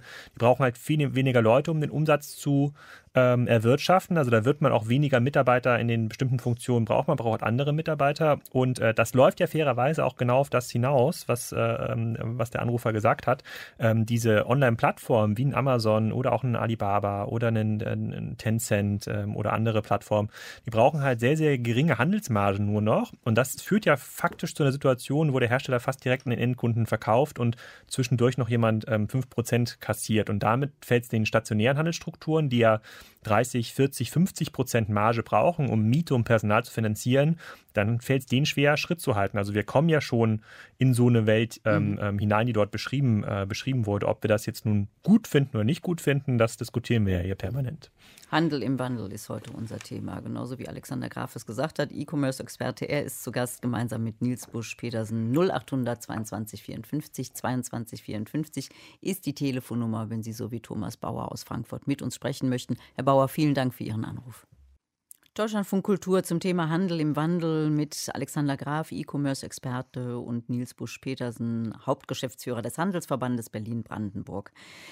Thomas Bauer aus Frankfurt hat vorhin eine Brücke geschlagen zu Alibaba, also zu dem großen chinesischen Versand. Und Tom Meyer aus Münster schreibt, was tut eigentlich die Politik gegen Wish, Alibaba und Co? Produkte werden zollfrei eingeführt und nicht auf Schadstoffe geprüft. Verbraucherrechte gibt es nicht. Wer schützt hier den deutschen Verbraucher? Herr Graf, wer tut das? Genau, also Verbraucherrechte gibt es natürlich schon, weil die Plattformen da auch ein Treuhandprinzip ähm, hinterlegen. Und ob ich jetzt beim AliExpress einkaufe, eine Tochter von Alibaba oder bei einem Wish, das kann ich jedem empfehlen, sich das mal, mal anzuschauen. Ähm, da ist es schon sehr, sehr bequem für den Konsumenten. Aber steht auch außer Frage, dass dort das Thema Mehrwertsteuer, ähm, Zoll, ähm, Einführungsbestimmungen auch regelmäßig umgangen wird. Übrigens nicht nur auf den Plattformen, sondern auch auf Amazon.de direkt. Da ist ja auch schon je nach Zielweise ein Drittel des Angebotes wird direkt aus Asien äh, ähm, gestellt. Und ähm, da sieht man, dass sowohl die Plattformen als auch die Gesetzgeber einen enormen Nachholbedarf haben, das zu regeln, dass die kaum hinterherkommen ähm, hinter diesen Innovationen, die dort online die dort online passieren. Ähm, da ist aber der, dem Konsumenten wird schon relativ transparent aufgezeigt, was sind das eigentlich für Produkte, wie sind die bewertet, was sagen andere Konsumenten darüber, was sind meine Treuhandrechte und ähm, da tut der Konsument etwas anderes, als der Bürger sagt. Ja, wir mhm. sehen ja hier relativ viele Mails und auch viele, viele Stimmen, die das, äh, die das anprangern. Aber in der Praxis äh, wird dann doch sehr, sehr viel äh, bestellt. Und ähm, da ähm, da gibt es quasi jetzt so, eine, ja, so ein Regelungsvakuum, was von ähm, geschickten Händlern ausgenutzt wird und ähm, das natürlich auch oft zu Kosten von Händlern, die sich an Recht und Gesetz halten müssen. Günter Rühmann fragt, wäre es nicht wünschenswert, einen oder mehrere europäische Mitbewerber von Amazon zur Verfügung zu haben? Eine europäische Alternative, die sich europäischen Gesetzen verpflichtet fühlt, würde vermutlich viele Kunden ansprechen. Gibt es eine Hoffnung, dass der Markt dies selbsttätig regelt? Also da kann man, glaube ich, ganz klar sagen, dass diese Hoffnung nicht mehr gibt. Wir haben das ja in Asien gesehen. Asien oder China hat ja den Markt abgeschlossen nach außen. Da hat ja Facebook und Google keinen Zugriff gefunden. Und das hat dazu geführt, dass sich dort Anbieter wie Baidu, Alibaba und Tencent gebildet haben. Das, die nennen, werden in der Fachsprache Batman, sind das quasi diese drei großen Plattformen. Der europäische Markt war immer schon komplett offen, sowohl für die asiatischen Anbieter als auch für die amerikanischen. Und äh, dieser Zug ist abgefahren. Also, dass wir mal ein eigenes Amazon produzieren, ein eigenes Facebook, eigenes Google, das äh, ist nicht mehr erwartbar, ähm, aber es gibt halt immer wieder neue Innovationen, neue Plattformen, die sich durchaus ausbilden können und dann in Amazon, Facebook oder Google in bestimmten Funktionen ersetzen. Das kann durchaus äh, ähm, passieren. Es gibt relativ wenig Indikationen, dass das passiert, ähm, aber dass jetzt ein Amazon.de aus Deutschland oder äh, mit europäischem äh, mit europäischem Backing, äh, mit allen Herstellern, dass die was zusammen machen. Ähm, da sind ganz, ganz viele Versuche schon gescheitert, ähm, äh, in der Regel an der Akzeptanz des Konsumenten. Simone Klein ruft uns an aus Leipzig. Guten Morgen, Frau Klein. Guten Morgen. Ich grüße Sie. Sie haben eine Idee. Meine Idee ist folgende. Die, ich bin aus einer alten Schule noch und ich war auch äh, Verkaufsberater und so. Und wir haben ja äh, im Prinzip sehr hohes Wissen und wissen, wovon wir reden. Ich habe Maschinen verkauft vom Festo und ich wusste genau, was ich da tue. So, nun ist es aber so, dass es heißt, gehst auf YouTube und lässt dir alles erklären. Angeblich bezahlst du nichts dafür. Doch, am Ende die Werbung. Ähm, worüber ich mir Gedanken mache, ist, die meisten Händler sagen, äh, ich habe die Nase voll, die kommen alle zu mir und lassen sich beraten und gehen. Und kaufen dann online. Richtig. Warum wird das Ganze nicht einfach mal über einen anderen äh, Punkt gesehen, dass man sagt, der Händler bekommt Geld für die Beratung?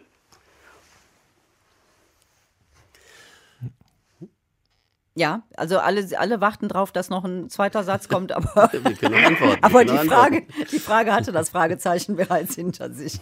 Also, warum werden die Händler im stationären Bereich nicht für ihre Beratung bezahlt? Herr Busch-Petersen. Also ich habe so einen Fall, ich will es ganz schnell schildern, mal fast live erlebt. Ein Mitglied von mir war im hinteren Teil seines Ladens im Lager und hörte einen Dialog mit und, und fiel, fiel fast von der Leiter, weil er mitbekam, dass ein Verkäufer einer Kundin, einer Stammkundin, ähm, die sich eine teure Spiegelreflexkamera erklären lassen wollte, das ist schon ein paar Jahre her, äh, sagte, nee, also das kostet dann aber 30 Euro. Und die Frau war, ist sauer rausgegangen aus dem Laden. Und die Beratung kostet Ja, ja, und, und, und daraufhin ist der Händler rausgetobt und hat seinen Verkäufer zur Rede gestellt. Und der hat dann aber gesagt, ja, aber Chef, die war jetzt vor so und so vielen Tagen hier, hat sich diese Kamera schon mal erklären lassen. Dann hat sie sie irgendwo anders billig geschossen. Und jetzt, weil sie nicht klarkommt, soll Ach ich so. ihr noch das nötige Wissen vermitteln. Und ich dachte mir doch, Chef, Sie bezahlen mich doch nicht dafür, dass ich sowas mache. Dann, also das Anliegen des Verkäufers war nachvollziehbar, ist aber mit Sicherheit nicht am Markt gängig, würde vom Markt auch nicht gutiert werden. Und ich muss auch mit einer Legende aufräumen, das ist auch wirklich statistisch äh, ziemlich fest. Es ist, auch wenn wir immer wieder dieses Gefühl haben, auch in den Läden, es gebe diesen sogenannten Beratungsklau, es ist immer noch faktisch genau umgekehrt. Gut zwei Drittel der Kunden recherchieren intensiv im Netz und kaufen stationär. Also es ist nicht so, dass alle Kunden oder es gibt sicherlich welche, aber nicht die Mehrzahl der Kunden sich den Rat beim Fachhandel holt und dann online kauft. Der, der umgekehrte Weg, übrigens gerade auch bei älteren Semestern, nimmt stark zu. Ich mache mich kundig, da ist das Internet wunderbar und kaufe dann trotzdem noch ähm, auch stationär ein. Ähm, aber trotzdem ist das aus dem Bauch heraus natürlich nachvollziehbar, was die Dame aus Köln eben gesagt hat. Das ist ein Wert, nämlich ja. der da vermittelt wird und man muss sehen, wie man da auch wieder auf seine Kosten kommt. Frau Klein. Okay. Ich danke Ihnen sehr die für Idee Ihren ist zwar ganz gut, Ja. wie er sie nennt, äh, äh, wie er es beschreibt. Ja. Und trotz alledem bewegen wir uns äh, in eine Zukunft des Wissens. Ja. Und Wissen ist das größte Gut, was wir dann haben werden. Und darüber sollte man nachdenken, dass man vielleicht auch mal Wissen verkaufen muss. Lehrer werden auch bezahlt. Diejenigen, die jetzt übrigens, Frau Klein, ganz äh, bald neues und anderes Wissen verkaufen, sind die Kaufmann im E-Commerce. So heißt, glaube ich, dieser neue Ausbildungsberuf, ne, Herr Busch-Petersen? Ja, das neue Berufsbild ab diesem Jahr am Markt, ja.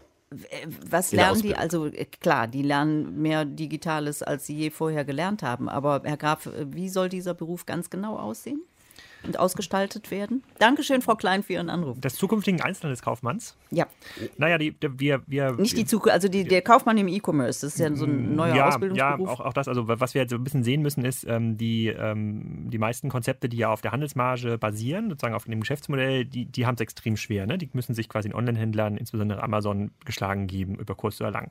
So, das heißt quasi, der klassische Berater in dem, im, im, im stationären äh, Handel, den würdest du nach vorne raus kaum noch geben. Der E-Commerce-Kaufmann E-Commerce-Kaufmann. Äh, das wird sozusagen das Ausbilden ist fast noch schwerer, weil wir im digitalen Umfeld eine sehr, sehr kurze Halbwertszeit vom Wissen haben. Also die E-Commerce-Konzepte, die vor fünf Jahren relevant waren, mit denen Amazon gewachsen ist, die sind heute nicht mehr schlüssig und gängig. Ähm, der E-Commerce-Kaufmann muss eigentlich permanent neu äh, sich sortieren und neu dazulernen. Und ähm, der wird vor allem sozusagen technisch geschickt darin sein, diese ganzen Quellen, diese ganzen neuen, äh, diese ganzen neuen Inhalte sich zu erschließen. Und das muss halt seine Aufgabe sein, weil wenn der E-Commerce-Kaufmann angenommen, es gäbe ihn heute schon, wenn der vor acht Jahren gelernt hat, wie Suchmaschinenoptimierung geht und das heute bei seinem, äh, bei seinem Unternehmen anwendet, dann wird er wahrscheinlich äh, äh keinen Blumentopf gewinnen. Hm, Herr Busch-Petersen. Ja, also ich äh, will noch mal ganz kurz sagen, das ist einer der großen Erfolge, dass ähm, der Handelsverband Deutschland mit durchgesetzt hat, dass so schnell wie noch nie in Deutschland, bei uns geht ja alles immer sehr langsam, ein neues Berufsbild überhaupt äh, entwickelt werden konnte innerhalb kürzester Zeit. Und das spricht genau für das, was Herr Graf sagt. Das ist ein Berufsbild, das auch ständig fortentwickelt werden muss. Und da sehe ich einen großen Vorteil darin, dass ja am Schwerpunkt bei uns duale Ausbildung stattfindet. Das heißt, die Leute sind in Betrieben und gleichzeitig in der Schule. Ähm, und das wird sicherlich auch immer für, eine, für einen Wissenstransfer sorgen, der auch für die Lehre interessant ist. Jedenfalls ganz wichtig, dass wir endlich dieses Berufsbild haben und ab diesem Jahr ausbilden können. Acht Minuten bleiben uns noch, um mit Nils Busch-Federsen, Hauptgeschäftsführer des Handelsverbandes Berlin-Brandenburg und dem E-Commerce-Experten Alexander Graf über Handel im Wandel zu reden. Herr Graf, Sie sind der Sohn eines Pfarrers. Im E-Commerce ist der Sonntag der verkaufsstärkste Tag und sehr, sehr viele stationäre Händler wünschen sich auch Ladenöffnungszeiten am Sonntag. Ist es nicht gesünder, einfach mal einen Tag lang den Stress rauszulassen und ein bisschen Ruhe einkehren zu lassen? Ja, also für mich ist es eher stressig, wenn ich äh, versuche, in den bestehenden stationären Öffnungszeiten einzukaufen. Entweder nach der Arbeit und ich arbeite relativ lange Stunden oder am Samstag. Das ist mein Erlebnis ist immer relativ voll. Wenn man überhaupt mal stationär mit den Kindern irgendwo hinfährt, das ist für mich relativ unattraktiv. Ähm, und äh, wirklich Zeit habe ich am Wochenende. Und wenn man mal anschaut, wie stark die Städte auch frequentiert werden an ähm, einkaufsoffenen ähm, Sonntagen oder wie Weihnachtsmärkte am Wochenende auch besucht werden, dann würde ich schon sagen, aus Sicht des Konsumenten ist es extrem attraktiv attraktiv, äh, ähm, äh, wenn die Läden dann auf sind oder wenn das stationäre Umfeld dann geöffnet ist, wenn sie auch wirklich Zeit haben. Und äh, da bin ich, glaube ich, äh, ähm, auf einer Wellenlänge mit meinem Gesprächspartner. Der hier. nickt auch schon heftig. Ja. Aber sowas von, ich finde auch gerade im, im, neuen Zeitalter, in dem wir leben, ist das eine Frage, die selbstbestimmt eigenverantwortlich gelöst werden muss. Die Regulierung solcher Zeiten in einer Welt, in der ich jederzeit an jedem Ort jede Ware kaufen kann, ist längst überfällig. Und wir leben ja gerade unter dem Druck, dass sich die Rahmenbedingungen sogar zurzeit bundesweit verschlechtern, auch hier konkret in Berlin, weil zurzeit haben wir einige wenige Sonntage, die wir ausnahmsweise öffnen dürfen. Und äh, die Gewerkschaft Verdi ähm, äh, macht sich im Moment äh, sehr, sehr stark dafür, auch noch die einzeln wegzuklagen und damit den Städten noch ein Stückchen Attraktivität und den Kaufleuten Möglichkeiten äh, zu rauben. Auch den Beschäftigten übrigens gute Einkommenssituation. Ähm, das ist eine, eine wirklich anachronistische Situation. Das äh, können wirklich in der Zukunft die Kaufleute, die Mitarbeiter und die Kunden eigenverantwortlich besser regeln. Lassen Sie uns in die Zukunft gucken, Herr Graf. Sie sagen, es dürfte mittlerweile erfolgsversprechender sein, ein Würstchenstand in einer sterbenden Einkaufsstraße aufzubauen, als blind in das Abenteuer des E-Commerce zu starten. Welche Nischen außer Würstchen sehen Sie denn? Also was lohnt sich? Wer kann, wer sollte sich selbstständig machen? Wer sollte in den E-Commerce starten? Also genau, das, das, bezieht sich so ein bisschen auf die Erkenntnis, dass sich der Handels, die Handelsmarge zunehmend zurückentwickelt, nicht nur stationär, sondern auch online. Und das wird eher weiter so gehen, nach meiner Beobachtung. Das ist auch nicht schützbar durch die Lieferanten, weil wir da in einem globalen Wettbewerb sind. Und online wird das Ganze natürlich noch deutlich schneller katalysiert. Das heißt, wenn ich ähm, online nicht eine super, super gute Sourcing-Quelle habe, wo ich äh, Produkte herbekomme, äh, bin ich sofort in einem sehr austauschbaren Wettbewerb äh, ähm, und kann da eigentlich kaum effizient Kunden erreichen. Weder über Google noch über über Facebook-Werbung oder andere Werbeformate. Da kann ich wahrscheinlich eher in einer Einkaufsstraße, die zumindest noch ähm, zuverlässig jeden Tag ein bisschen Footfall, also quasi Besucher äh, ähm, bringt, ein bisschen Handel betreiben. Und ähm, beide Konzepte finde ich relativ unattraktiv, aber attraktiv ist es natürlich, in Konzepte reinzugehen, die nicht von der Handelsmarge abhängig sind. Wenn ich es tatsächlich schaffe, und dann nehmen wir mal den Spielzeughändler aus Trier, wenn ich es schaffe, Erlösströme aufzubauen, äh, die nicht mehr von dem Verkauf der Holzeisenbahn äh, ähm, abhängen, das könnte sein, dass ich sowas wie ein Trampolino betreibe oder andere Events mache, ja, Übernachtungen im Spielzeugladen für Kinder, Kindergeburtstage. Das ist halt so ein Servicegeschäft, das funktioniert nicht für jedes Handel Handelsformat, aber das ist halt ein Geschäft, äh, da geht es halt um Events und Events und sozialer Austausch, das ist ja immer noch etwas, was die Menschen, auch die Konsumenten wollen. Und dann ist der Konsum nur noch eine Nebensache. Und das sind, glaube ich, das sind durchaus Szenarien, die sich stationär einfacher abbilden lassen ähm, als im, als im Online-Bereich, die sich auch möglicherweise lokal schützen lassen, weil Menschen erstmal irgendwo hin fahren müssen für so ein ähm, Event. Mhm. Und das hat mich dann irgendwann mal zu der Aussage zu verleiten, naja, ich heute irgendeinen Online-Shop ausmache, wenn ich gar keinen Wettbewerbsvorteil mehr habe, weil ich total austauschbare Produkte handle. Und abgesehen davon wollen die Leute sowieso direkt bei Amazon kaufen.